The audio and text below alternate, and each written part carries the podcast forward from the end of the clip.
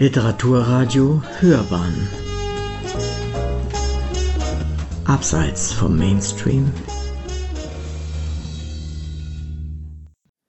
Ja, meine sehr verehrten Damen und Herren, einen guten Abend auch von meiner Seite. Bitte melden Sie sich, wenn etwas mit der Lautstärke nicht klappen sollte, wenn Sie mich nicht gut hören können. Wir können das prompt ändern. Niemand ist berechtigt, sich mir gegenüber zu benehmen, als kennte er mich. Niemand ist berechtigt, sich mir gegenüber zu benehmen, als kennte er mich. Meine sehr verehrten Damen und Herren, dieser Satz von Robert Walser, wohlgemerkt nicht Martin Walser, Robert Walser, er trifft auch auf Navid Kermani zu. Kennen wir ihn? Über die Literatur vielleicht in der einen oder anderen Talkshow, in einer Rede, aber kennen wir ihn wirklich? Und deshalb gibt es das neue Format Literatur im Gespräch, um ihn vielleicht von einer Seite kennenzulernen, wie wir ihn bislang noch nicht kennen. Natürlich können wir sagen, wir kennen Navid Kermani über seine Romane, etwa den Roman Dein Name Herr Kamani, ein Opus von 1200 Seiten, was vor Ihnen liegt. Aber Vorsicht! Ob der im Roman beschriebene Navid Kermani wirklich Navid Kermani ist oder jemand, der sich verrätselt, vielleicht erfahren wir heute Abend mehr darüber. Jedenfalls nennt sich der Romanschreiber darin Sohn, Vater, Mann, Freund, Nachbar, Handlungsreisender, Enkel, jüngster Berichterstatter, ein Jahr lang die Nummer 10 und an einigen Stellen auch Navid Kermani.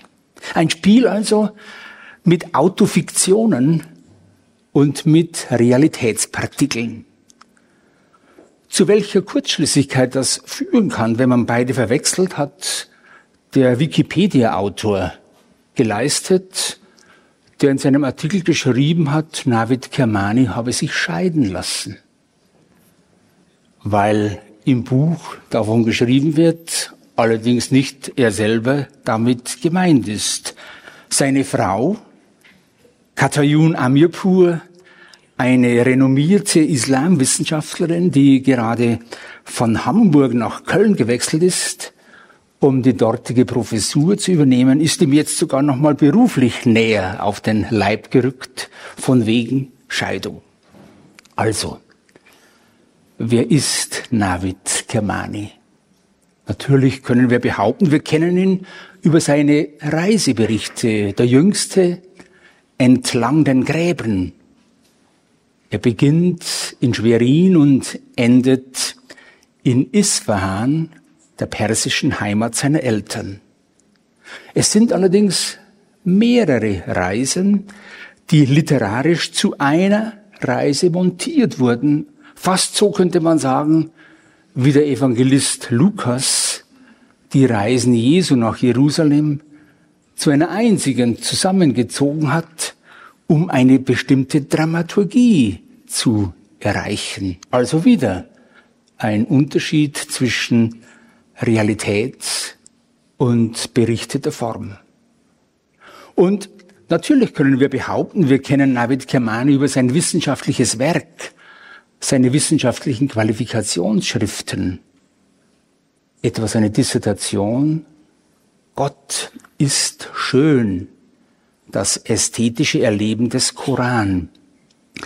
Darin hat er den Zusammenhang von Koran und Rezitation in den Mittelpunkt gestellt und er hat uns allen etwas gelernt, nämlich Ambiguität, dass es auch im Koran Ambiguität gibt, eine Erkenntnis, die mittlerweile über Thomas Bauer Eingang auch in die wissenschaftliche Scientific Community gefunden hat.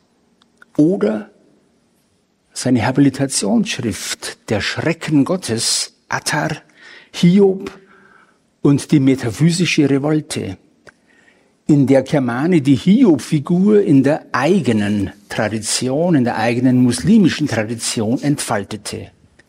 Eine Erkenntnis, die ihn schließlich zu der These führte, die Größe einer Kultur erweist sich, wo sie den Affekt gegen ihre größten Autoritäten zulässt, sogar den Affekt gegen Gott.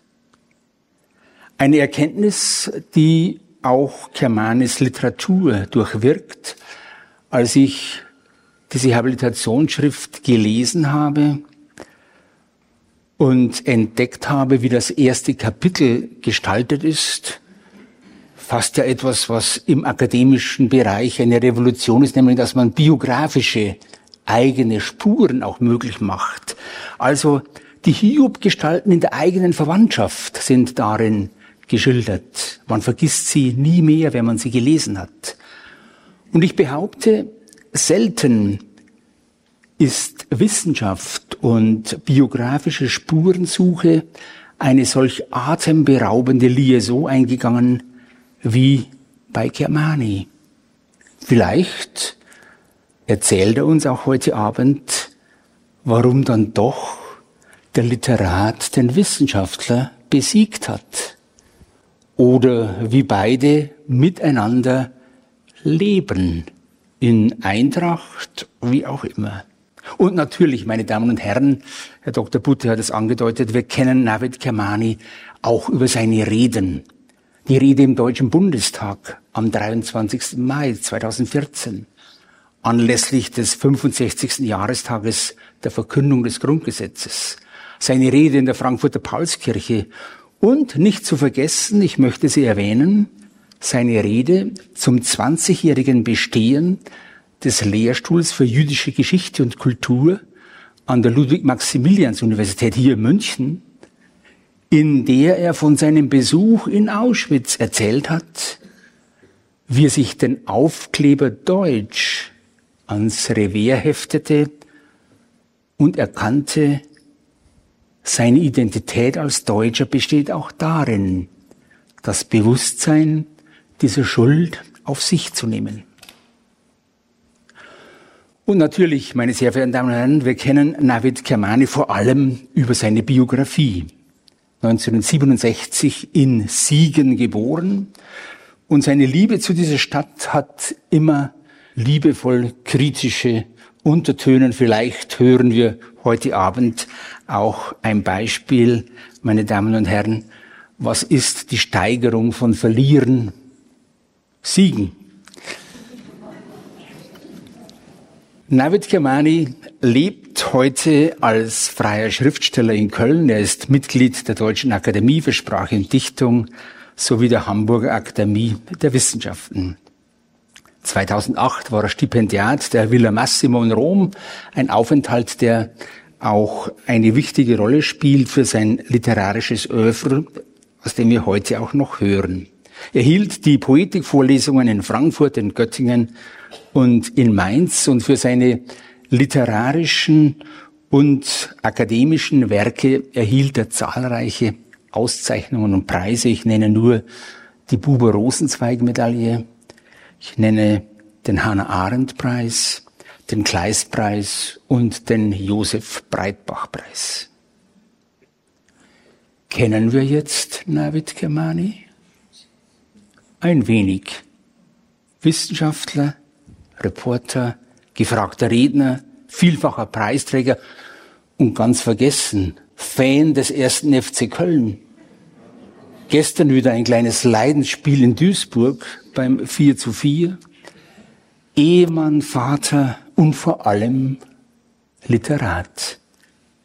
Als solcher ist er heute Abend hier und natürlich bringt er auch alle anderen Anteile, von denen ich erzählt habe, mit. Und er hat für den heutigen Abend das Motto Verzückung gewählt. Es geht um Grunderfahrungen des Lebens. Geburt, Liebe, Tod. Und Dieses Thema zeigt noch einmal eine andere Dimension an Navid Kermani, seine Religiosität. Er hat sich nicht nur mit dem Koran wissenschaftlich beschäftigt, er versucht auch die tiefste Intention des Korans zu leben. Ich nenne nur den Dreiklang Barmherzigkeit, Dankbarkeit und vielleicht etwas überraschend in diesem Zusammenhang Gänsehaut. Gänsehaut, was uns berührt, was uns unter die Haut geht, Verzückung. Und so dürfen wir gespannt sein. Und ich bin es mit Ihnen, wie wir Navid Kermani heute Abend kennenlernen und ob wir berechtigt sind, vielleicht Robert Walser ein wenig korrigierend. Heute haben wir Navid Kermani kennengelernt. Ich jedenfalls, Herr Kermani, freue mich sehr, dass Sie da sind. Ich freue mich auf Lesung und Gespräch und noch einmal ganz herzlich hier in München und an der Katholischen Akademie.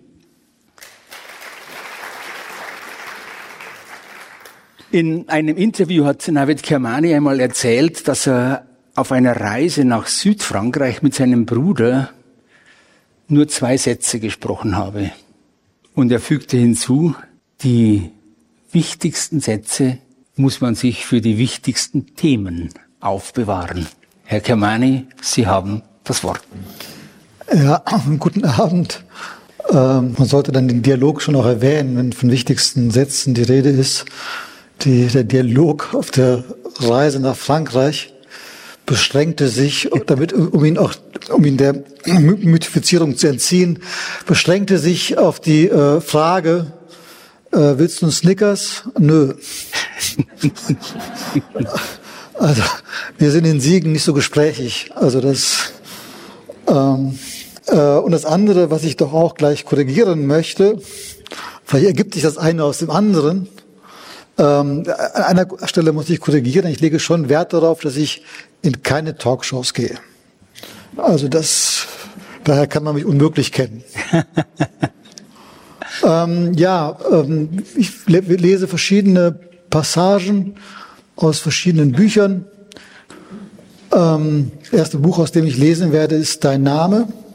Und all diese verschiedenen Texte haben zu tun, das haben Sie gehört, mit dem Thema, das bei mir immer eine Rolle spielt, im positiven, aber auch durchaus im, im, im, im schmerzhaften, äh, dem Thema der Verzückung. Drei Tage nach dem Begräbnis und drei Monate zu früh stellen die Gynäkologen im Perinatalzentrum der Universitätsklinik Köln um 20.15 Uhr fest, dass sich die Werte der Ungeborenen verschlechtert haben. Welche Werte? Irgendwelche Werte halt, er begreift es nicht, Entzündungswerte, Blutwerte, Säurewerte, was weiß er denn? Sie haben sich verschlechtert, diese Scheißwerte. Um 20.24 Uhr beschließen die Ärzte nicht länger darauf zu hoffen, dass sich durch die Wehen, die sie durch Medikamente hervorrufen, der Gebärmuttermund öffnet. Nachdem die Eltern zwei Tage und anderthalb Nächte beschäftigungslos gewartet haben, fängt um sie herum plötzlich alles im Pränatalzentrum an zu rasen.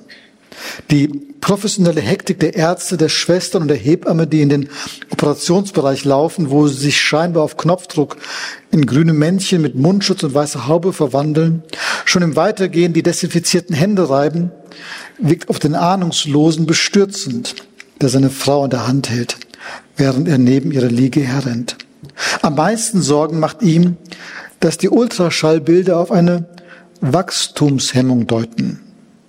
Davon war nie die Rede gewesen, würde er die Ärzte am liebsten anbrüllen. Überhaupt so Sätze, die in zwei Tagen und anderthalb Nächten durch den Raum, die Flure und Telefonate schwirrten, ganz anders gemeint, nicht immer sie gemeint und doch von ihnen im schlechtmöglichsten Sinne so verstanden. Die Natur sorgt selbst vor. Wenn die Natur ein Kind für zu schwach hält, stößt sie es eben ab. Das Wohl der Frau geht immer vor im Rahmen des medizinisch Vertretbaren, das Menschenmachbare. Er merkt, dass die guten Argumente der Gynäkologen nicht ausreichen, um sich so sehr zu beruhigen, wie die Frau es benötigt, die unter einem grünen Tuch hervorlugt. Um 20.43 Uhr beschließt er, auf sein eigenes Fachwissen zurückzugreifen und darauf zu vertrauen, was größer ist. Hinter dem ebenfalls grünen Vorhang, der über ihrer Brust hochgezogen ist, damit sie die Operation nicht sieht, flüstert er der Frau ein Geburtsgebet ins Ohr, in Ableitung des Totengebetes spontan zusammengestellt, mehr ein Mantra als Worte, die er durchdenkt. Die Eltern sind miteinander verbunden. Nein, in diesem Fall gilt es, wie zusammengeschweißt, fester als durch jeden Sex, der schon sehr gut lötet.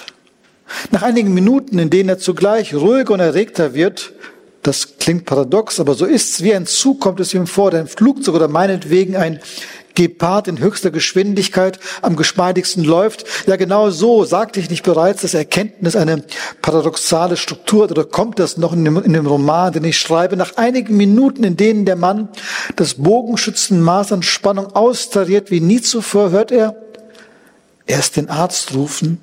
Wir haben's dann ein spindeldürres Schreien, mehr ein Hüsterchen, das den Raum lauter als Pauken und Trompeten erfüllt, dann mehrere Glückwünsche, dann eine Krankenschwester die Uhrzeit rufend. Es ist 21.27 Uhr am 17. April 2007. Der Körper der Frühgeborenen ist halb so lang wie der Unterarm der Krankenschwester, auf dem der Vater sie empfängt. Ihr Kopf kleiner als die Fläche seiner Hand, Fläche seiner Hand. Wie viel Uhr ist es? fragt er die Krankenschwester, als sie ihm die Frühgeborene wieder abnimmt. Man verliert hier jedes Gefühl für Zeit. Das höre ich oft, sagt die Schwester, die die Frühgeborene zurück in den Inkubator legt. Es war eine Einzigperle für Minute, etwas, das nie da war, nie wieder kam eine ganze sehnsüchtige Vergangenheit und Zukunftstraum war in einem Augenblick eingepresst. Beschreibt Jean-Paul seinen ersten, den schönsten Kuss als Erlösung von der Zeit. Der Vater strich den Satz beim Durchblättern der selber Lebensbeschreibung an, als er die Tischplatte des alten Schreiners, dem Gott ein langes Leben schenken möge, auf den ersten Band der Dünndrückausgabe gelegt hatte, ohne sich weiter Gedanken zu machen, ohne den Satz zu vergessen, mehr wie eine Tonfolge sich einprägt, bis am 17. April 2007 jemand den Satz erklärt. Die Frühgeborene erklärt ihn, als der Vater sie küsst. Und im Finstern, hinter den geschlossenen Augen, entfaltete sich das Feuerwerk des Lebens für einen Augenblick und war dahin. Als eine Sonderausschüttung Glückshormone beschreibt er es auf dem Nachhauseweg einem Regisseur, mit dem er vom Fahrrad aus telefoniert. Alle Schauspieler gratulieren durch die Leitung so laut, dass der Vater die meisten Stimmen identifizieren kann. Am Samstag haben Sie Premiere. Auch euch viel Erfolg. An einem weiteren Tage, dessen Maß tausend Jahre sind, deren die erzählt, geht dem Vater auf, warum es eine Sonderausschüttung ist. Die Geburt selbst ist im Leben nun einmal vorgesehen. So viel Glück hält es standardmäßig bereit, wenngleich manchen vielen Menschen nicht einmal der Standard zuteil wird. Im Perinatalzentrum, das für den Ahnungslosen wie das Schöpfungslabor eines Science-Fictions aussieht, ist keines der Babys eine Selbstverständlichkeit. Manche wiegen 500, 600 Gramm, sogar 300 Gramm, haben die Ärzte einmal durchgebracht. Drei Tafeln Schokolade leicht. Die Lokalpresse berichtete. Hier in Augen zu sehen, die sich öffnen, ist absolut kein Wunsch, kein Standard, sondern erscheint, muss wie ein Wunder erscheinen. Man sieht, ohne es begreifen noch erklären zu können, aber es ist da. Es atmet. Das ist das Wichtigste. Es atmet in tiefen Zügen in seinem gläsernen Kasten eine Nachbildung von Schneewittchens Sarg in Zwergengröße. Der Vater macht den Oberkörper frei und zieht den blauen Kittel verkehrt herum wieder an, also mit der offenen Rückseite nach vorn. Er legt sich in den Campingliegestuhl, den die Krankenschwester in der einzigen Ecke ausgeklappt hat, die nicht vollgestellt ist mit Apparaten. Dann legt die Schwester dem Vater die Frühgeborene mitsamt der Schläuche und Kabel auf die nackte Brust und deckt sie zu. Känguruen nennt man den Vorgang im Jargon des Perinatalzentrums, wie der Vater aus der Kneipe bereits wusste und die zwei Kumpel, die es selbst erlebt hatten, sprachen davon seliger als über den schönsten Rausch, die wildeste Nacht, den höchsten Sieg der Thekenmannschaft. Die münzgroße Wange der Frühgeborenen schmiegt sich in seine Haut, die fingerkuppenlangen Hände greifen in seine Brusthaare. Die Technik ringsherum lässt die Fragilität des Körpers grell hervortreten, noch ihr Wohlfühlen und ihre dunklen Träume zeichnet der Monitor im Maße Hundertstel Sekunden auf. Als er neben der Sterbenden saß, achtete er genauso konzentriert auf ihren Atem. Die Sterbende schlief genauso fest und hatte ebenfalls Schläuche in der Nase. Jemand stirbt. Jemand wird geboren. Auf beiden Stationen hat man die freundlichsten Krankenschwestern und sensibelsten Ärzte, die man sich wünschen kann, auf der Palliativstation wie im Pränatalzentrum. Auf beiden Stationen geht die Uhr anders. Flüstert man eher, als dass man spricht, wird die nackte Funktionalität der Schläuche, Apparate, Monitore, Möbelstücke mehr schlecht als recht bedeckt durch das Dekor. Dort auf der Palliativstation, das Holz, die Blumen, Kübel und die warme Farbe der Wände. Hier im Pränatalzentrum die Teddybären, die auf den Steppdecken abgedruckt sind, die Herzform des Pflasters, mit dem die Magensonde auf der Wange der Frühgeborenen befestigt ist, die lustigen Aufkleber auf den Glassärgen. Beide Stationen haben ihre eigenen Riten, Ausdrücke, Tabu, Tabuwörter, die man blitzschnell verinnerlicht. Im Pränatalzentrum ist Känguru das Lieblingswort, Blutkasten dagegen verpönt. Beide Stationen weisen in eine andere Welt, sind U-Boote in die Metaphysik. Recht bedacht ist der Mutterleib gar nicht so verschieden von den biblischen und koranischen Paradiesbeschreibungen, der Garten voller Teiche, die köstlichsten Trauben, die keine Armlänge von den Glücklichen entfernt von den Bäumen herabhängen. Überhaupt Nahrung in Hülle und Fülle, körperliche Wonnen, Geborgenheit, wohlige Wärme.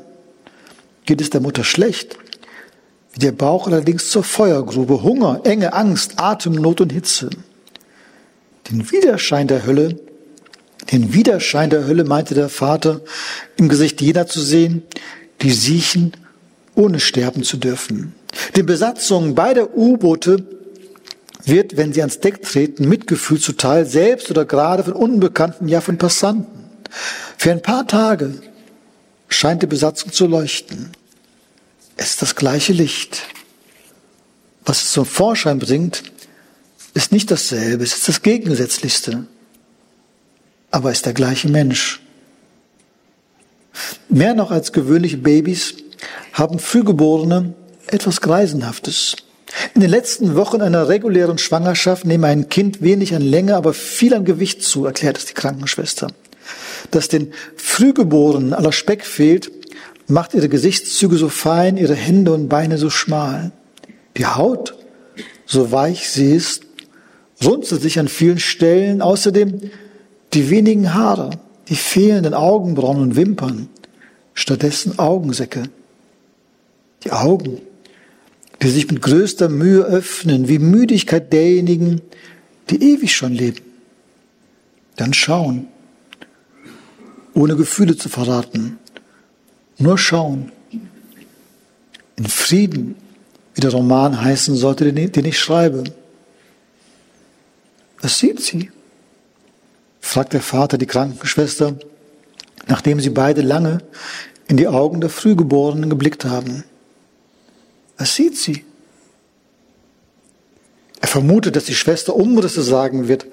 Konturen, Licht, Schatten, etwas in der Art. So hat er es mal gelesen oder vom Augenarzt gehört. So liegt es für die Menschen nahe. Die Krankenschwester überrascht den Vater mit einer Antwort, die viel näher liegt. Keine Ahnung. Ja, vielen Dank, Kermani, für diesen ersten Text, diesen Abschnitt aus Dein Name. Und Sie haben ja gemerkt, es ist nicht nur die Beschreibung einer Geburt, Frühgeburt, sondern immer auch korreliert mit einem Sterben, auch einer Sterbeszene. Das Perinatalzentrum und die Palliativstation. Und beides, Herr Kamani, geht einem auf, wenn man den ganzen Roman kennt. Es ist eine Zeit für Sie damals gewesen, wo Sie an beidem unmittelbar beteiligt waren. Sie waren am Sterbebett, in der Sterbebegleitung, bei einer Frau, die in München keine Unbekannte ist. Und Sie haben sogar Ihrer Jüngsten, der Frühgeburt, der Zweitgeborenen, den Vornamen dieser Frau gegeben. Vielleicht mögen Sie ein bisschen was über diese Frau erzählen. Ja, das, das fällt mir jetzt ein bisschen schwer. Das, das, es gibt ein, ein, ein Gedenken in diesem Buch an, an sie und ähm, ähm, ich denke, dass das, was, was ich zu sagen hatte, das steht da. Das fällt mir jetzt schwer, jetzt sozusagen mhm. so, so eine kleine Würdigung zu machen. Das sind natürlich, es ist das Buch, ist im Kern ein, ein Totenbuch. Das heißt, es ist wirklich, der Gedanke ist der, dass, ähm, und so ist es ja auch entstanden, das war der Impuls, äh, dass in, kurzer Folge in meinem Leben, nicht in dem Leben des Bericht, des Romanautors, des, des Erzählers, in meinem eigenen Leben in kurzer Folge Menschen gestorben sind. Also mehr als es, also fünf, sechs Menschen in dichter Folge oder relativ dichter Folge, die mir nahe waren. Und ich mir aus irgendeinem Grund oder, oder eben aus dem Grund nicht das getan habe, was man eben im Leben tut, wenn Menschen sterben. Man, man geht irgendwann weiter. Es waren jetzt auch nicht alles extrem nahestehende Menschen, also das war unterschiedlich. Es war ein Musiker dabei, der mir sehr viel bedeutet. Es war also auch unterschiedlich, aber es waren Menschen, die mir wichtig waren. Und im normalen Leben ist es eben so, dass man eben man trauert um das Leben, geht aber nur noch mal weiter, man kehrt zurück zum Alltag und so weiter. Und ich habe an einer Stelle meines Lebens Stopp gesagt. Jetzt geht, geht es nicht weiter. Wie kann ich dieser Menschen gedenken? Mhm. Und in, diesem, in dieser Überlegung, wie ich dieser Menschen gedenken kann, entstand ein Buch übers Leben, weil man natürlich der Toten nur gedenken kann, indem man sie einbettet in das Leben. Und aus dieser Bewegung heraus, äh, von den Toten, die in meinem Leben gestorben sind, die in dem Leben gestorben sind, äh, dass das, äh, die in einem konkreten Leben gestorben sind, entwickelt sich die Bewegung dieses Buches, das ein Leben nimmt, mein Leben, aber es eben, weil dieses Leben dann vergleichsweise langweilig oder äh, ja, vielleicht nicht subjektiv natürlich nicht langweilig, aber viel zu ähm, nicht, nicht dicht genug wäre, entsteht die Bewegung des Buches, dass es dieses, dieses, dieses Material dieses Lebens, was es nun mal, mal gibt, verdichtet zu einem Roman. Aber die Toten, die, die, die, die dann auch während des Schreibens, das war, war diesem Autor oder mir gar nicht bewusst, dass ja während dieses Schreibens ja auch weiter Menschen sterben. Daran hatte ich äh, wirklich so naiv es klingt, gar nicht gedacht. Die Toten greifen eben in dieses Buch ein. Das heißt, wenn jemand stirbt während des Schreibens, dann ist das auch so. Und dann verlässt das Buch die Fiktion und das Buch hält an und gedenkt dieser Menschen und es, und es geht weiter. Und das ist der Grund, warum ich, glaube ich, jetzt nicht unabhängig von diesem Roman, sagen jetzt nicht äh, äh, diesem oder jene Menschen dort äh, äh, dann irgendwie noch, der Gedenkplatz ist eben hier. Das ist der, wenn Sie so wollen, wenn es nicht, ähm, wenn es nicht ähm, pietätlos klingt, aber es ist im besten Sinne ein Friedhof. Mhm. Nicht? Mhm. Sie wollten es ja zunächst auch Totenbuch nennen. Genau, ja. Und dann auch dieser Gedanke natürlich, es, es hieß lange Zeit, also der Titel verändert sich im Laufe des Buches, lange Zeit hieß es eben in Frieden. Natürlich mit der Assoziation äh, des Friedhofs. Mhm. Ähm, ich kam äh, deshalb auf meine Frage, weil ja in diesem Text hier, den Sie vorgelesen haben, eine Passage vorkommt, wo es heißt, wo sie dem Neugeborenen äh, oder vorher noch der Frau ein Gebet ins Ohr sagen. Und zwar ist es frei formuliert, nicht ritualisiert wie beim Totengebet. Äh, sagen also, wo sie sagen, also das ist eine solche wichtige Passage des Lebens, dass hier Beten hilft. Ja, das ist ja eine gewisse Hilflosigkeit. Ähm, also äh, natürlich, das wird vielleicht mancher in der äh, katholischen Akademie hoffentlich ein paar mehr äh, nachvollziehen können, dass man in bestimmten Situationen des Lebens froh ist, wenn es Formeln gibt, wo man gar nicht nachdenken kann. Also weil man einfach etwas gibt, was über die Jahrhunderte gewachsen ist, an, an, an Versen, an, an, an, an, an vom, dort, wo der Mensch sprachlos ist, hilft es, dass es äh, Verse gibt, dass es Gesang gibt, dass man aus dieser Sprachlosigkeit, äh, wenn man einem selber nichts mehr einfällt, dass es, dass, dass, dass es keine Stille bleibt. Und, ähm, und es war einfach konkret so, dass das, äh, da denkt man ja auch nicht früher nach, natürlich, es gibt Totengebete und es gibt alles Mögliche. Und in dieser Verzückung, in der dieser Vater ja ist, und das war ja da noch im Augenblick, die, die keine, keine positive Verzug, weil ja das, das, das Risiko war ja da, dass es eine, dass es eben nicht äh, eine, gelingen wird. Das war ja eine, eine dramatische Geburt, also mit all der Intensivmedizin, die dann eben heutzutage auch zum Glück zur Verfügung steht. Aber es stand ihm kein Gebet zur Verfügung, weil er kannte kein Geburtsgebet. Hatte er nie drüber nachgedacht. Er kannte alle möglichen Gebete, aber ein Geburtsgebet hatte er nicht zur Hand. Also in diesem, in diesem, aber er wusste, jetzt ist der Ort, wo man eigentlich nichts mehr sagen kann, außer ein Gebet. Und so kam das zustande, dass er spontan ein Geburtsgebet zusammengestellt hat, mangels, äh, mangels, und aber er hat das als, als Manko empfunden. Mhm. Äh, wie ist es, wenn Sie diesen Text lesen, wiederlesen? Wird die Situation wieder ganz wach bei Ihnen, äh, was sich damals... Ja, also es ist ja so bei diesem Buch, das wird auch irgendwann thematisiert, dass äh, je näher man am Tod ist, desto, desto, desto mehr verschwindet die Fiktion. Das heißt, die toten Nachrufe, die sind, das, das, die sind auch jeweils also die, die verlassen den Raum der Literatur. Das heißt, äh, deshalb ist auch, sind die auch abgesprochen mit den, mit den Familien. Also das heißt, man geht dann Wort für Wort durch. Es ist, ähm, die Kriterien, nach denen man sie richtet, sind außerliterarisch. Wenn man in einem Totennachruf ist man nicht schonungslos, man ist nicht ähm, verletzend. Also das, das ist, man ist nicht, äh, man, man verschweigt manche Dinge, weil sie einfach nicht der, nicht der Ort sind. Also das, was man bei der Literatur machen würde, bei einem Roman machen würde, dass man auch, auch, auch hart auf Dinge blicken kann, das würde man in einem Nachruf nicht machen, in, einem, in einer Totenrede nicht machen. Und ähm, so verlassen diese, je näher es an den Tod rückt, also Sterbeprozess, desto, we desto weniger Fiktion ist möglich. Das war einfach auch eine Erfahrung beim Schreiben. Und äh, parallel gilt das auch für die Geburt. Es war ja auch nicht vorgesehen, dass während dieser sechs Jahre des Schreibens, 2006 bis, oder fünf, äh, 2011, fünf Jahre, mhm. dass äh, auch eine Geburt vorkam. Das war ja auch nicht, äh, nicht geplant. Äh, und auch dort, je näher es an die Geburt rückt, desto mehr äh, ergibt sich aus der, aus der Poetologie des Lebens selbst oder auch aus einer gewissen Moralität dass die Fiktion aufhört. Und entsprechend ist das ja, das ist äh, eine, eine reale Situation, die, die, da, die es da gab, die viel schwieriger zu schildern gewesen wäre, wenn es, wenn es traumatisch geworden wäre. Sie ist zum Glück, das, das Kind ist geboren, es ist gesund, es ist lebt, es hat am 17. April einen Geburtstag einen, einen, einen, und so weiter.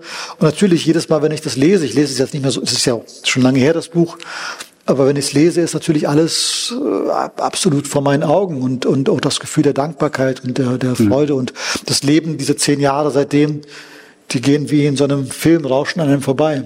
Mhm. Ist ja klar. Ein wunderbares Wort, das Sie auch immer wieder erwähnen, das Kängurun. Also das Kind auf die Vaterbrust nehmen und äh, quasi es ja spüren, spüren, auch eine Erfahrung von Verzückung. Ja, ich finde ja, das, ähm, es gibt ja im Deutschen, wie für, für viele andere Situationen, hat das, das Deutsche ja auch für diese ein, ein, ein wunderbares Wort, außer sich geraten. Als Wort für Verzückung. Außer sich geraten bringt es ja auf den Punkt, was da passiert. Also man, es ist wirklich also der Vorgang des U-Boot in die Metaphysik. Man, man, man verlässt sich eigentlich. Man, es ist wirklich wie bei einer bei einer, äh, das beschreiben ja auch alle äh, Nahtoderlebnisse. Also, dieser Moment, das ist ja etwas auch neurologisch Erwiesenes. Das geschieht Menschen übrigens auch, das habe ich auch erfahren. Menschen, die gefoltert werden, denen geschieht etwas Ähnliches. Es ist ein feststehender Begriff in der, in der, in der Neurologie, dass man wirklich scheinbar physisch außer sich gerät und von oben auf sich schaut. Das Gehirn hat diese Möglichkeit. In bestimmten ekstatischen, auch schlimmen ekstatischen Momenten, aber auch glückhaften ekstatischen, aber vor allem eben im Moment des Todes, das wird sehr oft im Nahtod beschrieben. Wunderbar bei Peter Nadasch im Buch des, Der eigene Tod, der selber ein, den, ein solches Erlebnis hatte.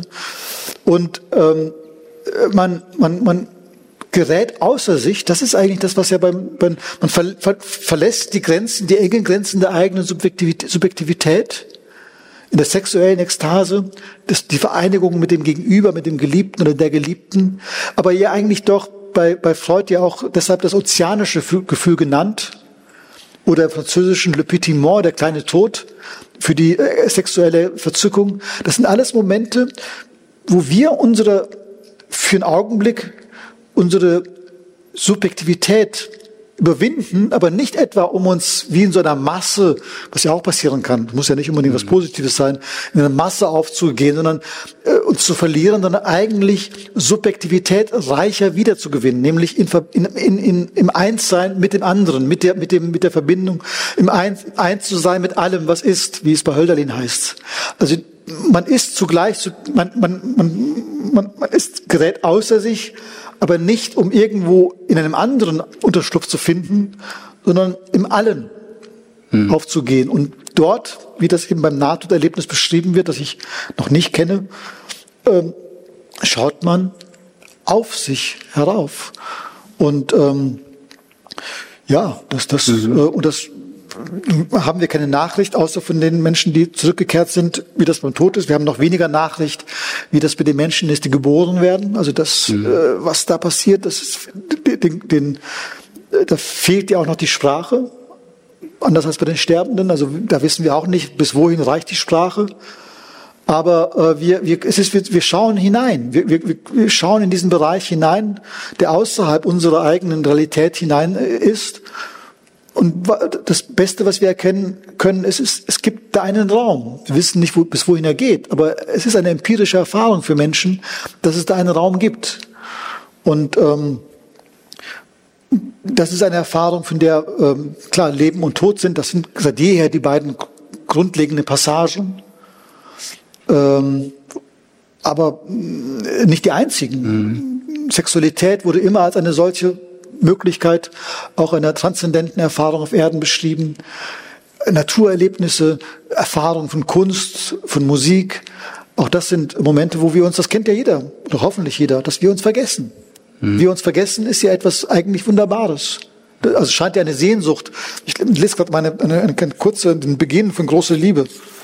Ähm, deshalb sind diese Bücher hier auch ausgebreitet. Einfach, ähm, das erste Kapitel von, von äh, Große Liebe.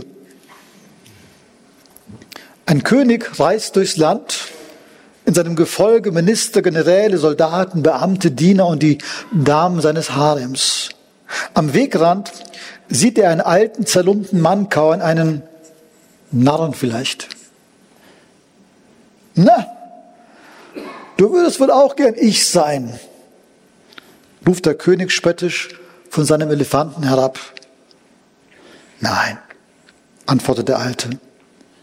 Ich möchte nicht ich sein. Mhm. Ja, was mir in dieser Geburtsszene noch äh, nachgeht, ist auch die Schilderung des ärztlichen Verhaltens. Also die Signale der Ärzte, wie die in dieser Situation auch unterschiedlich gedeutet werden, aufgenommen werden. Nun sind sie ja jemand, der mit Ärzten durchaus Erfahrung hat. Der Vater war Arzt, darf ich sagen.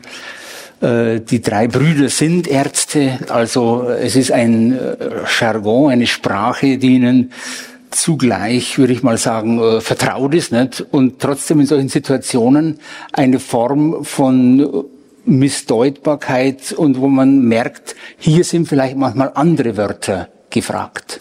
Ja, aber das glaube ich, würde ich würde sogar behaupten, dass es also es sind nicht nur meine Brüder, meine Schwägerin, meine Onkel, On Tanten, Onkel, wir haben ein ganzes Krankenhaus könnten wir ausstatten mit verschiedenen Abteilungen.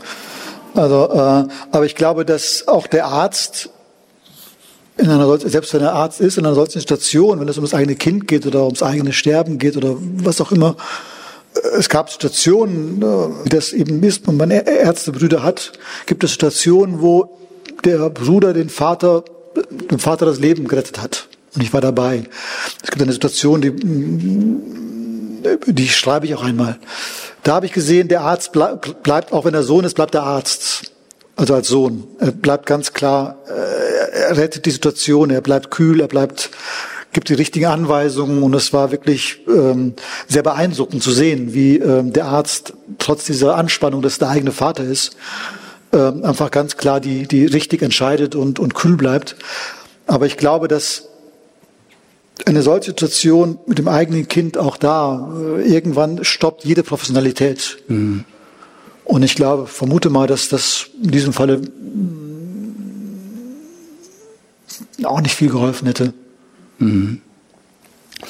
Ein Satz, der bei mir hängen bleibt aus dieser Passage, dieser Geschichte Perinatalstation, Perinatalzentrum und Palliativstation U-Boote in die Metaphysik. Also Berührungen mit äh, einer Wirklichkeit, die wir sonst äh, in dieser Dichte nicht wahrnehmen. Vielleicht gehen wir zu einem nächsten Text, Herr Germani. Sie haben es ja schon angedeutet, auch mit Liebe äh, und äh, mit äh, Sexualität auch etwas, was ich bei Ihnen gelernt habe in Ihrem Övre, dass man beim Orgasmus Allah anruft, ähm, sozusagen, dass das auch sozusagen eine Gebetserfahrung ist ich weiß, oder nicht, sein kann. Ich weiß nicht, ob ein Mann das macht.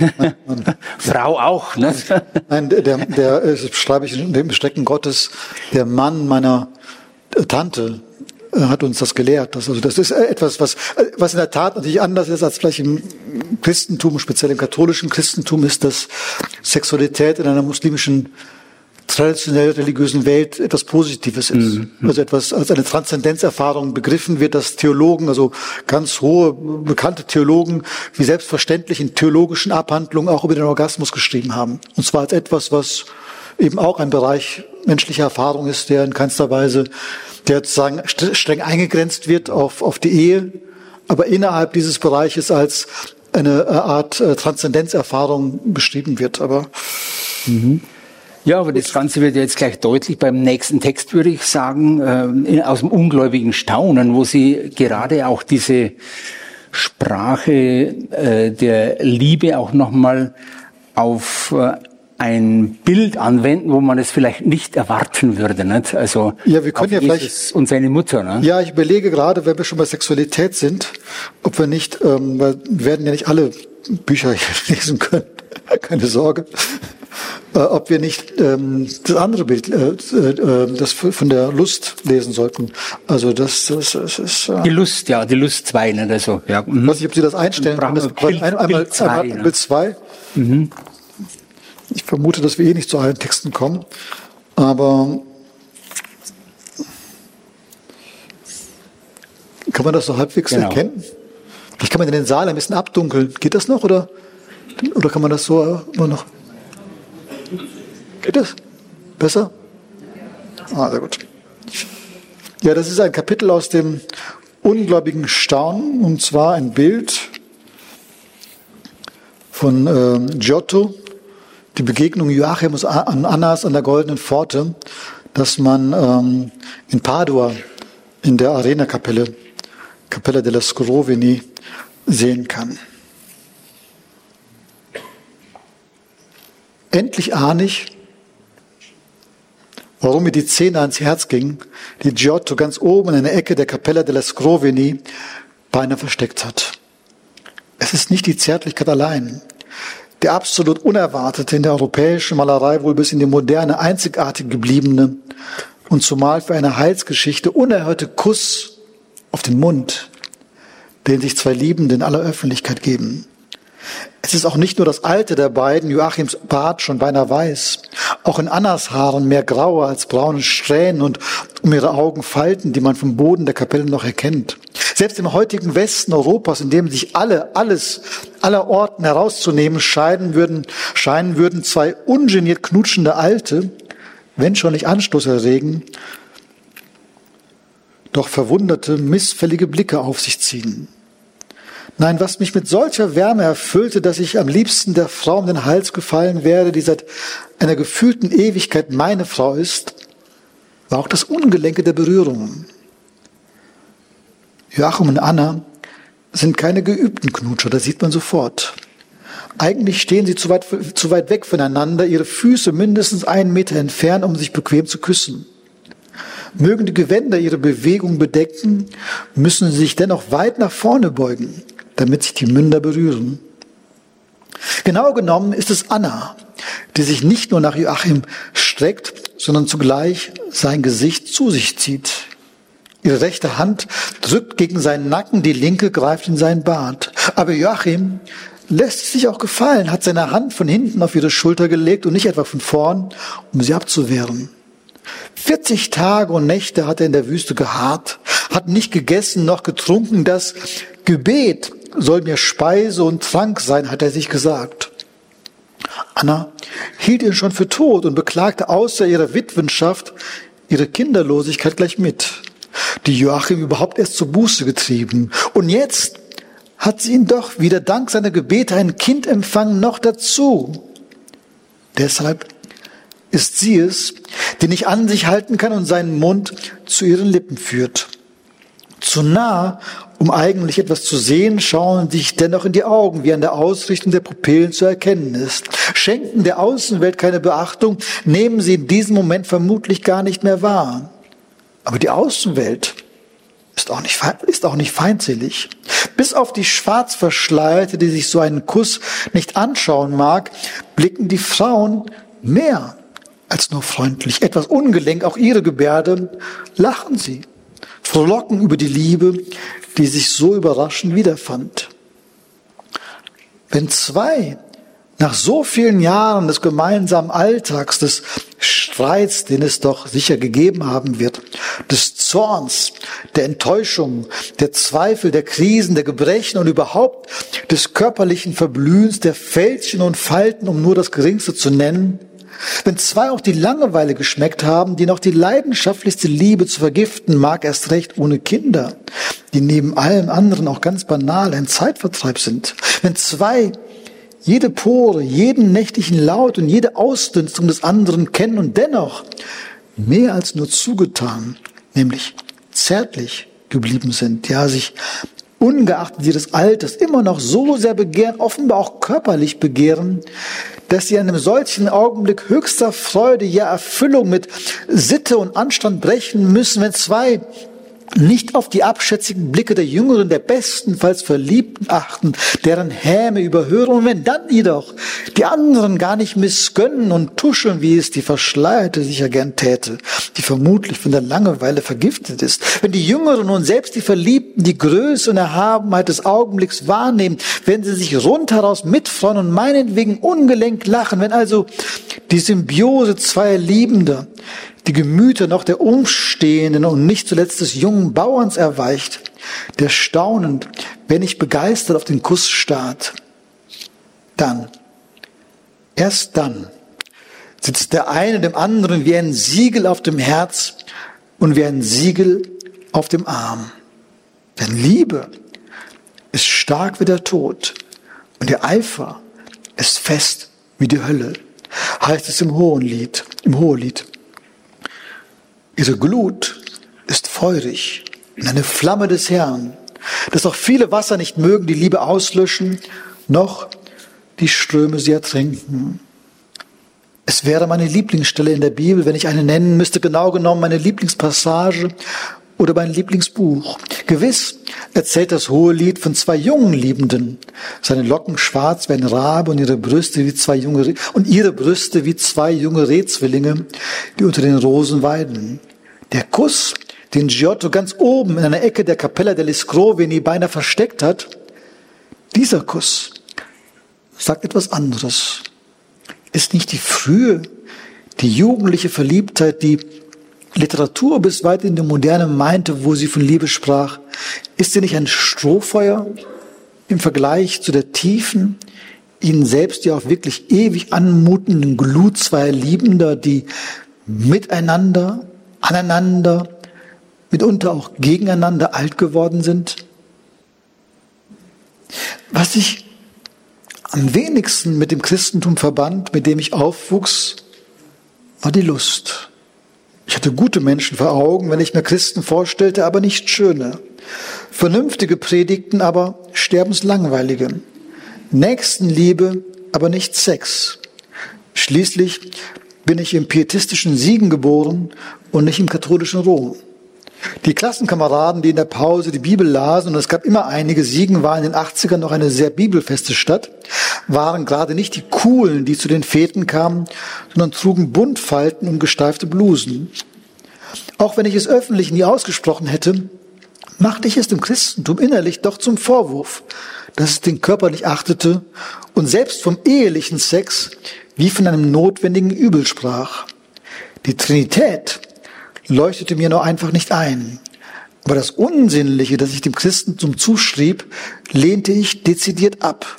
Speziell die Kirchentage, die ich als einen Schauplatz der Friedensbewegung kennenlernte, waren die unerotischsten Veranstaltungen überhaupt in meiner Zeit. In ihrer Rechtschaffenheit übertroffen nur von den evangelischen Akademien. Die katholischen sind ja ganz anders übertroffen nur von den evangelischen Akademien, die den Dialog der Religion erfanden. Allein, ich merkte, dass sich mein Widerwille legt.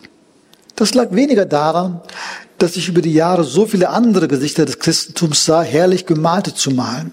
Es lag vor allem daran, glaube ich, dass der Hedonismus zum heiligsten der kapitalistischen Propaganda wurde und die Selbstentfaltung zur Ideologie, die jede Entsagung unter Verdacht stellt was die Religion, was nicht einmal der Pietismus vermochte, nämlich Begierde und Wollust, Verführung und Nacktheit mir zu verleiden, gelang erst der alltäglich gewordenen Pornografie. Dass ich alle, alles, aller Orten herauszunehmen, herausnehmen zu müssen glauben, erschien mir so entsetzlich, ja an manchen Tagen geradezu endzeitlich, dass mir die buntfalten und gesteiften Blusen nach und nach lieb wurden. Immerhin Buntfalten und Blusen, sagte ich mir, seit ich das Christentum mit Funktionskleidung assoziierte, Fließpullovern und Thermohosen. Allein schon die Formlosigkeit heutiger Messen, in denen sich bis hin zum Talk-Gottesdienst alle, alles aller Orten herausnehmen. Steif heißt ja gerade nicht beliebig, merkte ich, sondern allenfalls ein bisschen erstarrt. Erstarrung lässt sich auch lösen. Und dann entdeckte ich den Kuss den Giotto ganz oben in der Ecke der Capella degli Scroveni beinahe versteckt hat. Und dachte an meine ungelenken Siegner. Und ich dachte, dass ich ihn Unrecht getan habe, als ich ihn die Lust absprach. Wie gern hätte ich es gesehen, dass sie sich wie Joachim und Anna küssten. Ja, vielen Dank, Herr Kermani, zu dieser, wie soll ich sagen, Bildinterpretation. Was soll man sagen zu diesen Texten, zu diesen Bildern? Sie sagen selber, es sind Meditationen, es sind Zugänge anderer Art, also nicht sozusagen, also natürlich mit Wissenschaft ausgestattet, aber nicht sozusagen als Wissenschaft gedacht. Es sind Zugänge, die natürlich auch eigene Emotionen ins Spiel bringen. Das hat man hier ganz stark gemerkt. Auch nochmal diese Auseinandersetzung mit Siegen oder etwa äh, der Messreform im katholischen Bereich, Formlosigkeit. Martin Mosebach lässt grüßen mit der Heresie der Formlosigkeit. Also diese Spitzen sind durchaus drin in dem Text. Und doch geht es in dem Text um etwas ganz Wichtiges und Zentrales, um alt gewordene Liebe in Anführungszeichen. Was heißt lieben im Alter? Wahrscheinlich kann man die Frage, was Liebe ist, ohnehin, wenn überhaupt, erst im Alter beantworten. Es ist ja auffällig, dass das Liebe eines der Themen ist, über das wir immer weniger wissen, je länger wir leben. Also der junge Verliebte, der mit 14, 13, 14, 15, äh, ist sich ja vollkommen sicher, dass, dass das, was er da gerade hat, diese Verliebtheit, die große Verliebtheit, die jetzt in große Liebe beschrieben wird, also in diesem Buch, ähm, das, der vollkommen sicher, dass das jetzt die große Liebe seines Lebens. Äh, völligem Selbstbewusstsein, von außen komisch anmutender, auch, auch, auch Verherrlichung der, der, der Geliebten. Aber die junge Verliebtheit, wie man sie vielleicht selber erlebt hat, wie sie auch in der Literatur beschrieben wird, also äh, die meisten Liebesdarstellungen der Literatur, vor allem der vormodernen Literatur, sind ja eigentlich gar nicht Liebesdarstellungen, Liebesromane, Liebesdramen. Es sind eigentlich Verliebtheitsdramen. Äh, keiner dieser großen Liebenden kommt ja eigentlich zusammen. Also entweder sterben sie oder das Buch bricht ab oder man will ja gar nicht wissen, was passieren würde, wenn. Äh, beschrieben wird ja die Sehnsucht und das, äh, das, das, die großen Gefühle und all diese Verliebten sind ja vollkommen, gehen ja vollkommen auf in der Sache, in, der, in dem Zustand der Liebe, haben kaum ein Bewusstsein von dem, was sie erleben. Und natürlich, wenn man bei der zweiten, dritten, vierten, fünften Liebe oder wenn man lange mit einem Menschen lebt, dann äh, kommen natürlich ganz andere Gefühle auch hinein und dann, dann, dann kommen auch dunkle Gefühle hinein. Man, man merkt, da ist auch viel Egoismus dabei, da ist Besitzdenken dabei, besitzen wollen. Es kommt der Alltag hinein, es kommt die Langeweile, also all das, was in einem gemeinsamen Leben eben nur einmal da ist. Und es entfalten sich ganz neue Seiten der Liebe. Vielleicht ist dann Liebe äh, gar nicht so sehr das, was man, das, das, die große Verzückung, an, der, die man immer am Anfang anfänglich dachte, sondern es ist die Treue, dass man in bestimmten Situationen noch da ist und so weiter und so fort. Also all die Schattenseiten, auch den Verrat, vielleicht ist Liebe, dass man den Verrat des anderen aushält, dass man verzeihen kann, einen, einen Verrat verzeihen kann, an den der junge Liebende nie, den der nie für möglich gehalten hat und und so weiter und so fort. Und äh, ja, insofern ist dieses Bild äh, von Joachim und Anna im hohen Alter noch so zärtlich zu sein. In der Bibel ja, man muss ja auch überlegen, was bedeutet das, wenn das Wunder, dass Anna noch einmal schwanger wird. Das heißt, die Liebe ist so stark, dass sie noch einmal schöpferisch wird, mhm. ungeachtet des Alters. Für etwas steht das ja. Ähm, ist das vielleicht eine Art von Utopie oder jedenfalls ein, ein Idealbild und nicht mhm. das Bild der jungen Liebenden? Mhm. Wir können ja noch mal kurz zurückschalten zu dem, was ich jetzt nicht lesen werde, aber einfach äh, Jesus Maria als zwei junge Liebende. Das wäre das Gegenbild, also die junge Liebe. Ein Satz, der mir hängen geblieben ist, die anmutende Glut zweier Liebende, die miteinander, aneinander und mitunter auch gegeneinander alt geworden sind. Also äh, diese Fülle gelebten Lebens. Ich habe in der letzten Zeit ein Buch gelesen, das mir sehr nahe gegangen ist, von Dietmar Miet, äh, ein Moralgeologen, dessen Frau Irene Miet vor zwei Jahren gestorben ist. Und Miet hat ja in jungen Jahren ein Buch geschrieben, die Kunst zärtlich zu sein, und hat jetzt in diesem Buch nach dem Tod seiner Frau äh, nochmal hinzugefügt, aus dem Blick von heute, was ist Liebe, wenn man sich von hinten her auch anschaut und äh, nennt da einen Begriff, äh, der noch ganz wach bei mir da ist, das erinnernde Erzählen, also sagen wir so eine Form des Erzählens miteinander entwickeln, wo man einfach Sachen anspricht, nicht in dem Sinn, sagst schon wieder das Gleiche, nicht? sondern erinnerndes Erzählen, mhm. Situationen wachrufen, wo beim anderen die Situation selber nochmal auflebt und vital wird. Es gibt im Persischen ein, ein wunderbares Wort na, ähm, für, für Liebende oder für lange Menschen, die lange zusammen leben, äh, Hamdam. Hamdam äh, es bedeutet einfach nur wörtlich Gleichatmende. Das ist ein Wort für Ehepartner, Hamdam. Und ähm, in diesem Damm da ist natürlich auch äh, im Persischen äh, die Seele mit gemeint, wie im Atman. Ähm, und ich lese da eine kurze Passage schnell noch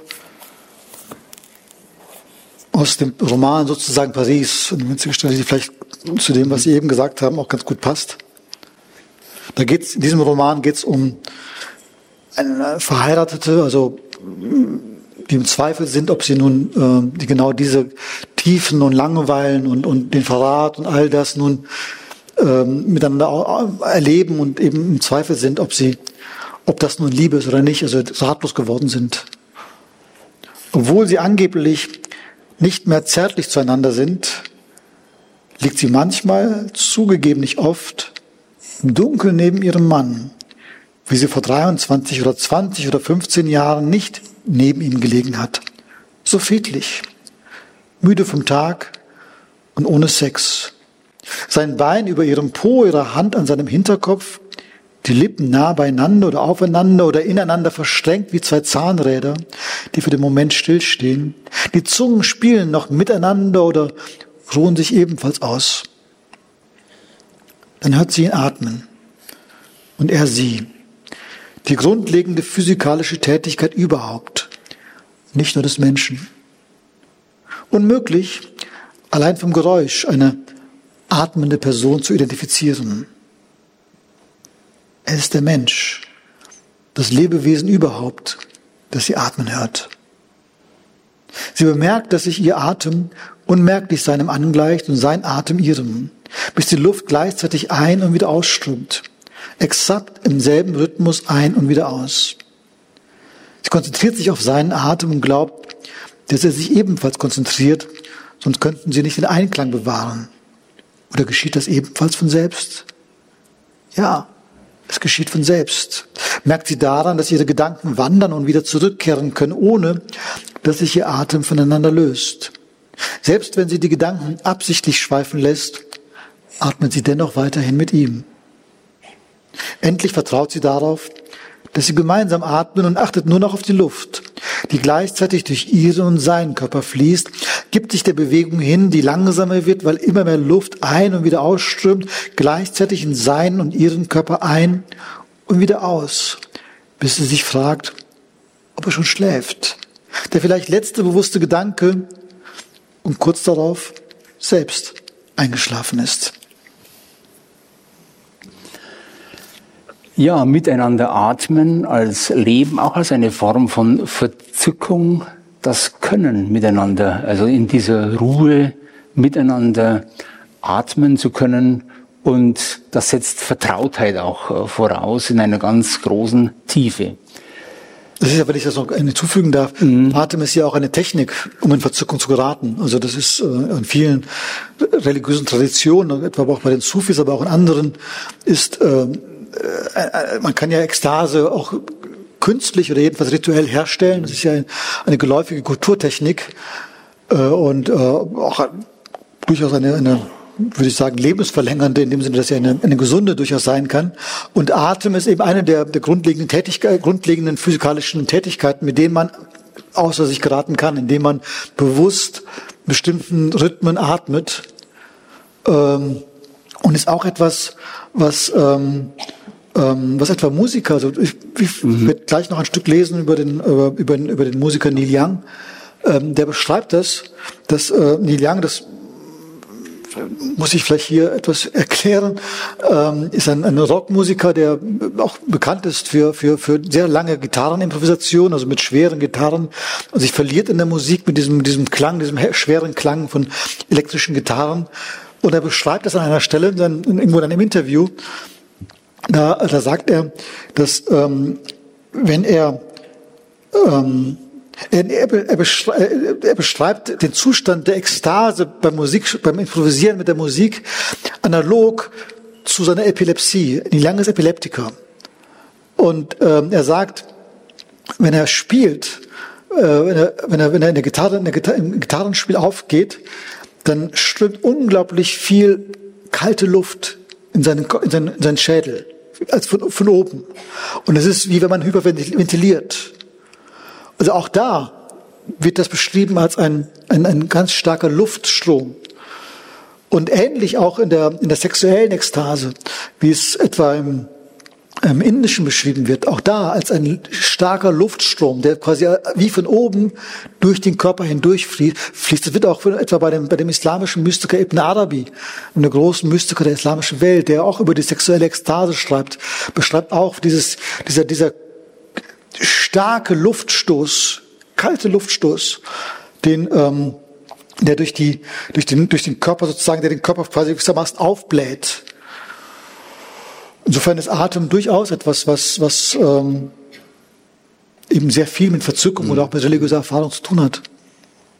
Vielleicht noch ganz kurz, Herr Kemann, bevor Sie diese Passage lesen aus die von Neil Young getöteten. Das ist ja eine Metapher, mhm. die ja durchaus auch im religiösen Kontext äh, eine Rolle spielt, die vom Koran getöteten.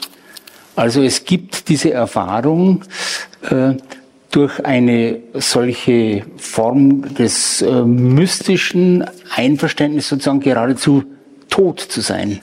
Mhm. Vielleicht hören wir uns einfach mal dieses Musikbeispiel an. Sie entführen uns jetzt nicht mit der Gitarre, sondern mit Worten in die Musik von Neil Young. Ja, ein, ein kurzer Ausschnitt aus dem Buch der von Neil Young Getöteten. Ein musikalischer Ausdruck für die Ruhe wäre die Stille oder ist Ark. Man kann sagen, dass Ark ausschließlich aus Lärm besteht. Man kann es aber auch für das leiseste Album halten, das Neil Young oder überhaupt ein Rockmusiker je produziert hat. Es bringt die Leere zum Klingen. Gleichzeitig mit Welt erschien ist das Album eine ausgefeilte Collage aus den minutenlangen Rückkopplungen, schrammenden Glissandi und verzerrten Anfangs- und Schlussakkorden derselben Tournee. 35 Minuten lang hört man nichts anderes als kreischende, aufheulende Gitarren, wilde Schläge auf den Bass und das Trommelfeuer des Schlagzeugs. Kein Rhythmus, keine Melodie, kein Thema, keine Stimmung, nur harten, metallenen Krach. Neil Young hat Ark immer als Summe seines Schaffens betrachtet und tatsächlich scheint das Album alle seine je produzierten Töne zu vereinen, sie wie in einer Implosion in einem einzigen Ton zu sammeln. Anfangs will man noch assoziieren, man stellt sich einen Krieg oder die Apokalypse vor, denkt an ein startendes Überschallflugzeug, das nicht abzuheben vermag oder meint, einem Autounfall in Zeitlupe beizuwohnen, wie ein Kritiker schrieb. Aber die Bilder stellen sich rasch als beliebig heraus und verziehen sich nach und nach, da die Töne von solcher Allgemeinheit sind, dass sie alles bedeuten und damit nichts. Übrig bleibt der reine bloße Klang.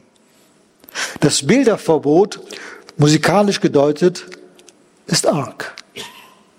Einige tonale Andeutungen trifft man wohl, einzelne Stücke sind zu erkennen. Hier und da verliert sich eine Zeile Gesungenes in das Werk.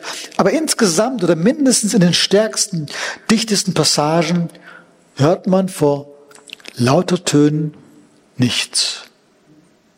Wenn das unverhüllte Licht, wie die Sufis sagen, absolute Schwärze ist und die Erkenntnis der absoluten Existenz, die Erkenntnis des absoluten Nichts, dann ist die reine Stille der absolute Krach. Nicht an die Apokalypse gemahnt arg, wenn schon an ihr danach oder das davor der Schöpfung.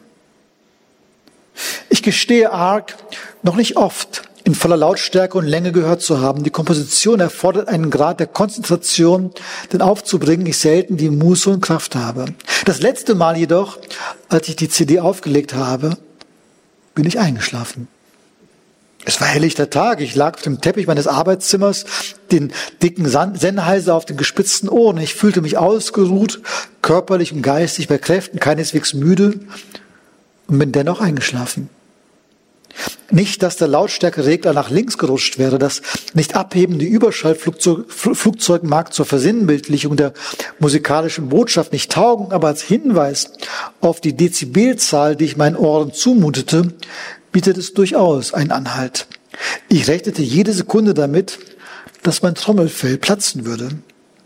Und doch hat mir die Musik eine Ruhe beschert, von der Esoterikplatten nur träumen können. Ich merkte, wie nach und nach alle Gedanken verschwanden, sich alle Bilder verflüchtigten, alle Gefühle aufhörten. Ich nahm wahr, dass ein Gegenstand nach dem anderen mein, mein Bewusstsein verließ und nur der nackte Sound zweier elektrischer Gitarren, einer Bassgitarre und eines Schlagzeugs die Essenz des Rock'n'Roll übrig blieb. Ich spürte, wie ich mich von allem Festen löste, wie ich leer wurde, bis ich am Ende bloß noch die Leere spürte. Bis ich, bis ich am Ende bloß noch die Leere spürte. Dass die Klänge von Ark nichts bedeuten, ist ihr Geheimnis. Nach dem Erleben des Mystikers wurde Junaid gefragt, die Farbe seines ursprünglichen Zustands ist die Farbe des Wassers, antwortete Junaid. Dieser Zustand der gefühllosen Empfindung aber ist vermutlich der entspannteste, der einem Menschen, zu, Menschen zuteil werden kann. Womöglich nimmt er den Tod voraus.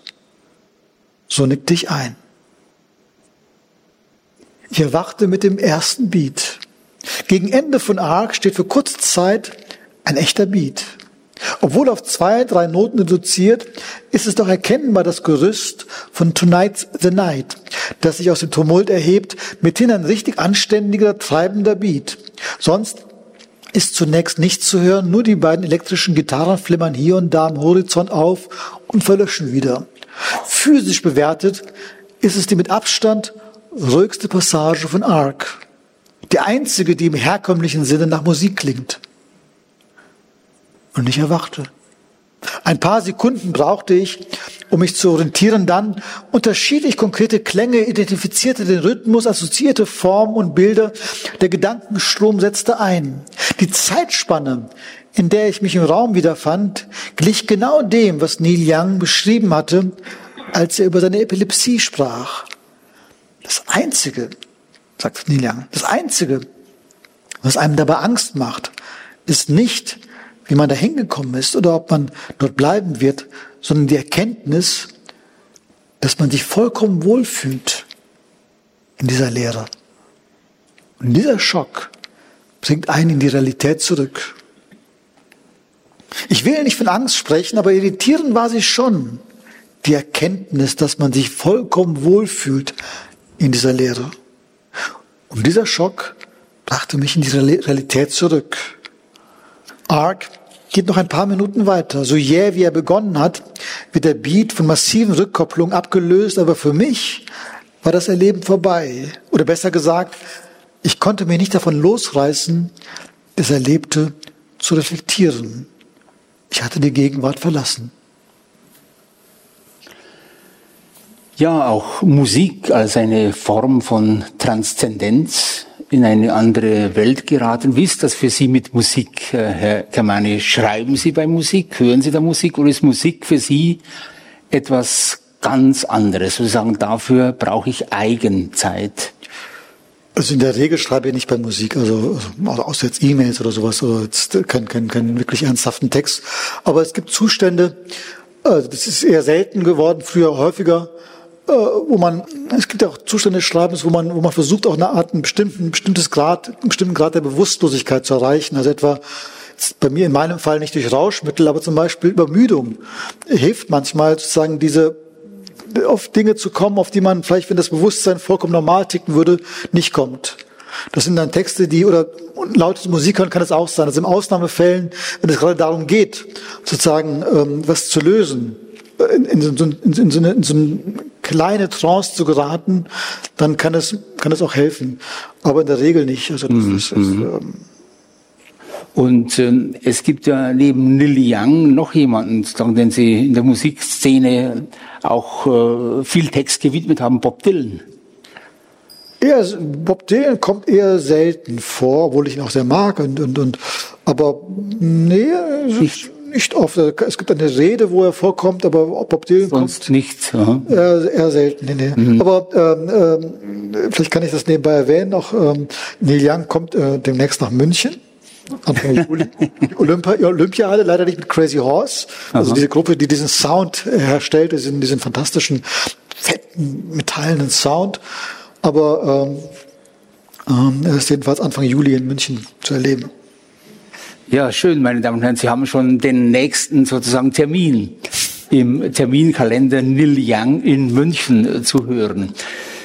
Ja, äh, meine sehr verehrten Damen und Herren, wir haben uns vorgenommen, äh, diese heutige Lesung, diesen Abend zu beschließen mit einem Text. Es waren alle Texte, sozusagen Texte, die uns in die Nachdenklichkeit geführt haben und vielen uns wachgerufen haben, äh, aber einen Text, der über Lampedusa geht, weil er eine Erfahrung zum Ausdruck bringt, die immer noch äh, virulent und zentral ist. Ich erinnere vielleicht nur ganz kurz an diese Textpassage, die uns jetzt Navid Kamane vorlesen wird. Sie stammt von 2008.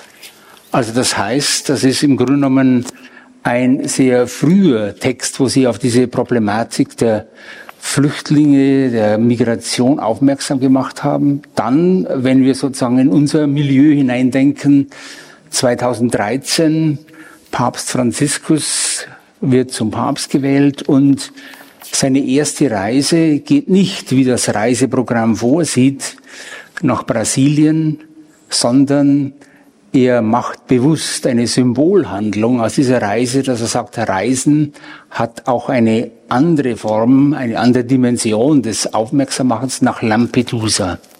Und in Lampedusa äh, konfrontiert er Europa damit, dass er sagt, wir sind nicht, wie wir es gerne hätten, vielleicht der barmherzige Samariter, sondern viel öfter sind wir Herodes, der nicht hilft. Also auch eine Form der Konfrontation, äh, des äh, Innehaltens und der Text, den uns äh, Navid Kermani jetzt zum Abschluss lesen wird, äh, ist genau dieser Ort Lampedusa.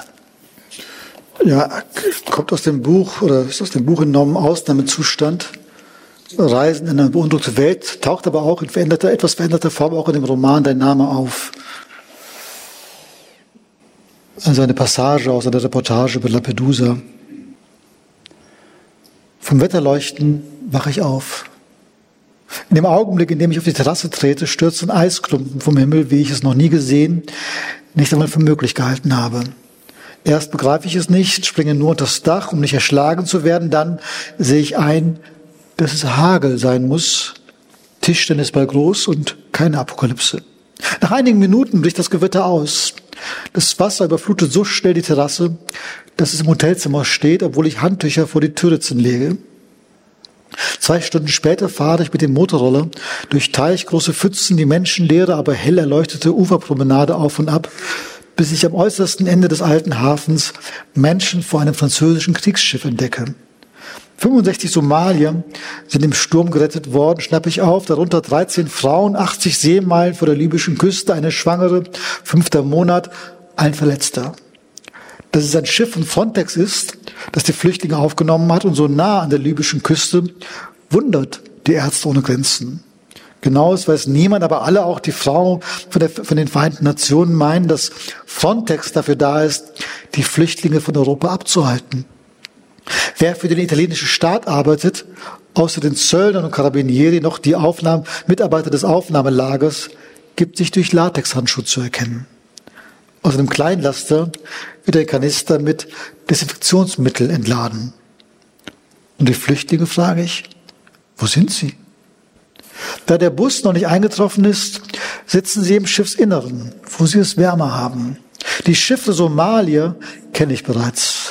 Wahrscheinlich gehören sie einer einzigen Familie oder einem einzigen Clan an.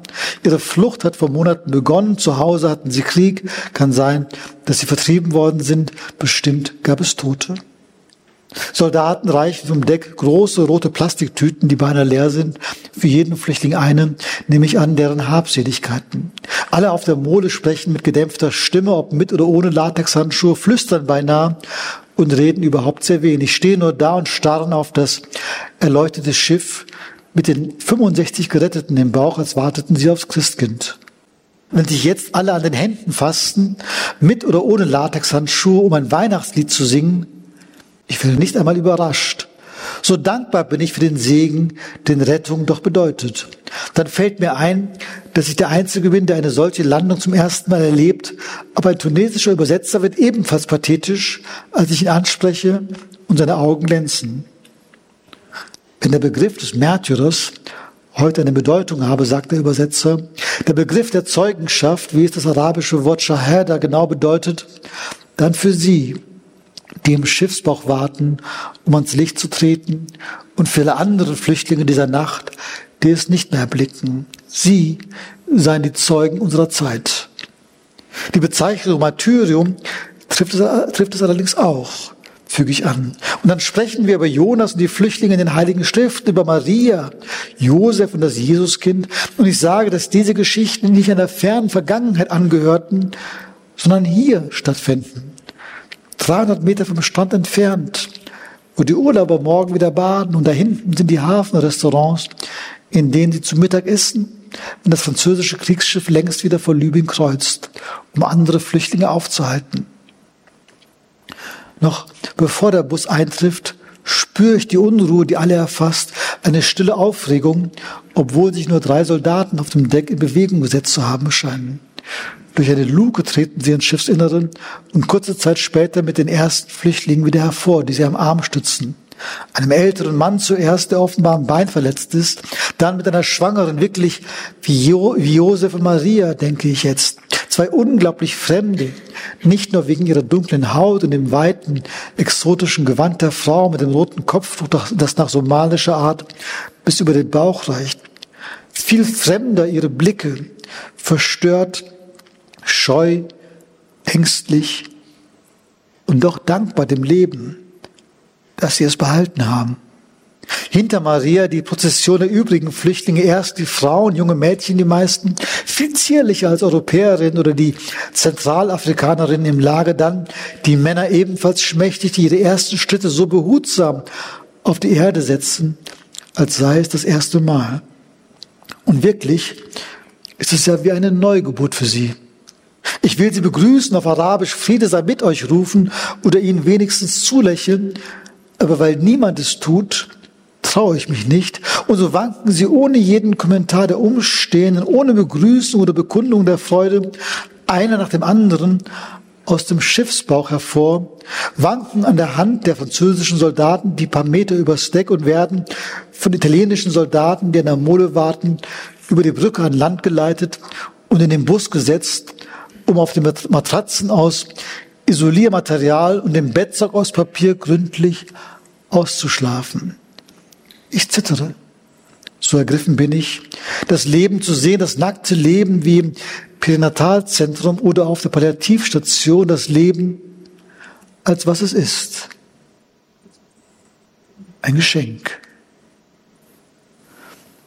Und ich werde jetzt noch ein Stück weiterlesen,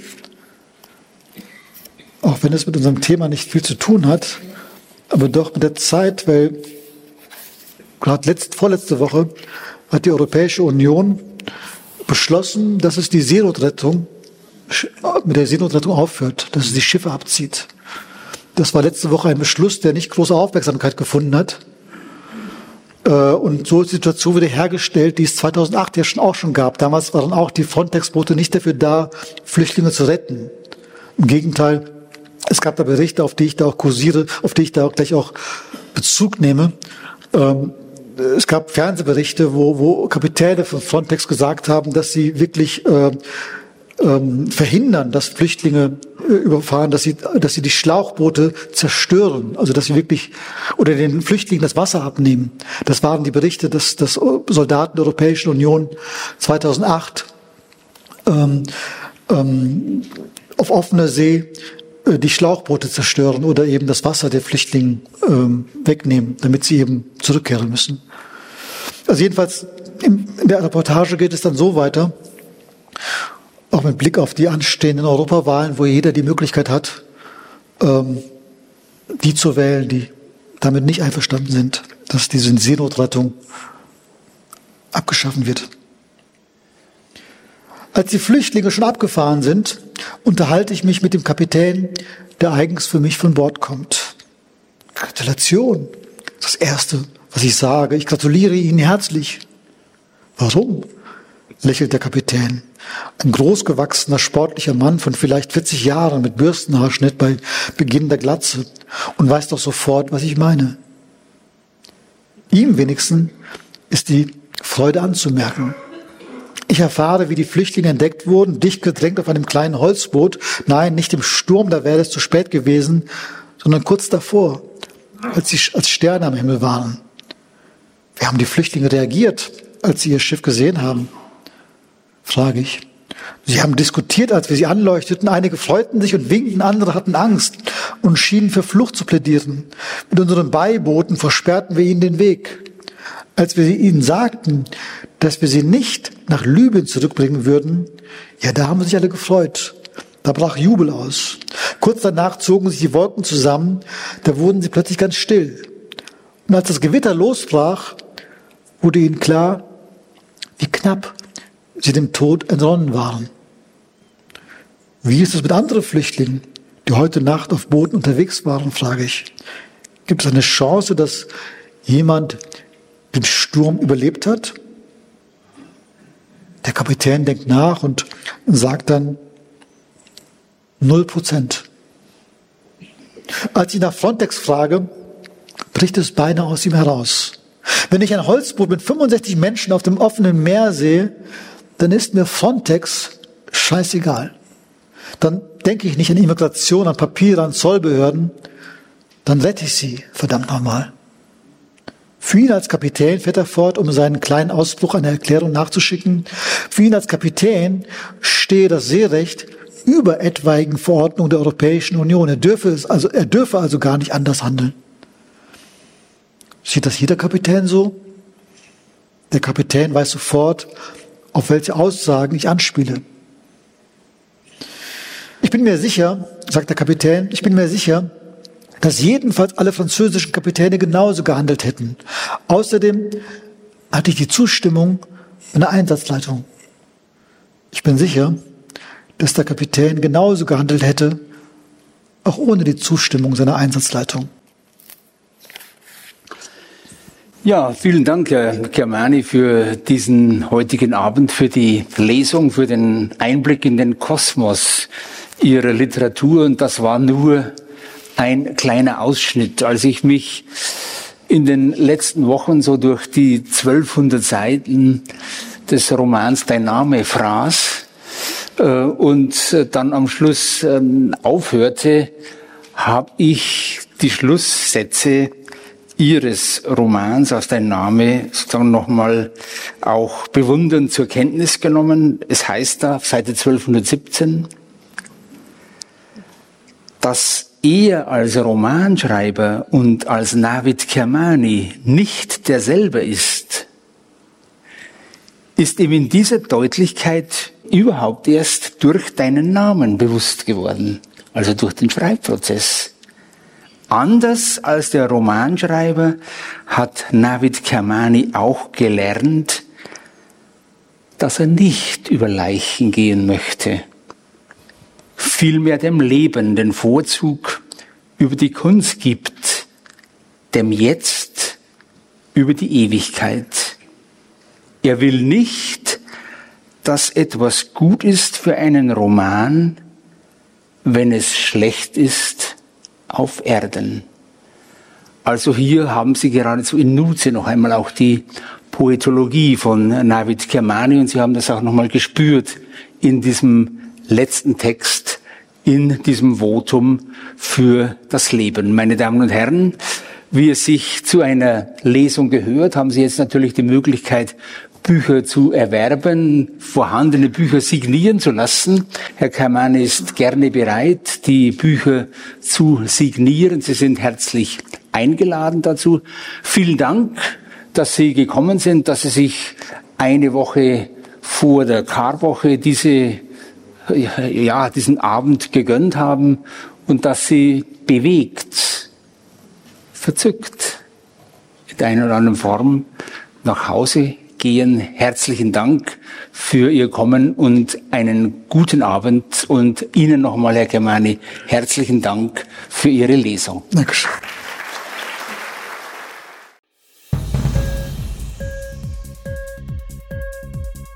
Hat dir die Sendung gefallen? Literatur pur, ja, das sind wir. Natürlich auch als Podcast. Hier kannst du unsere Podcasts hören. Anchor, Spotify, Apple Podcast, iTunes, Google Podcasts, radio.de und viele andere mehr.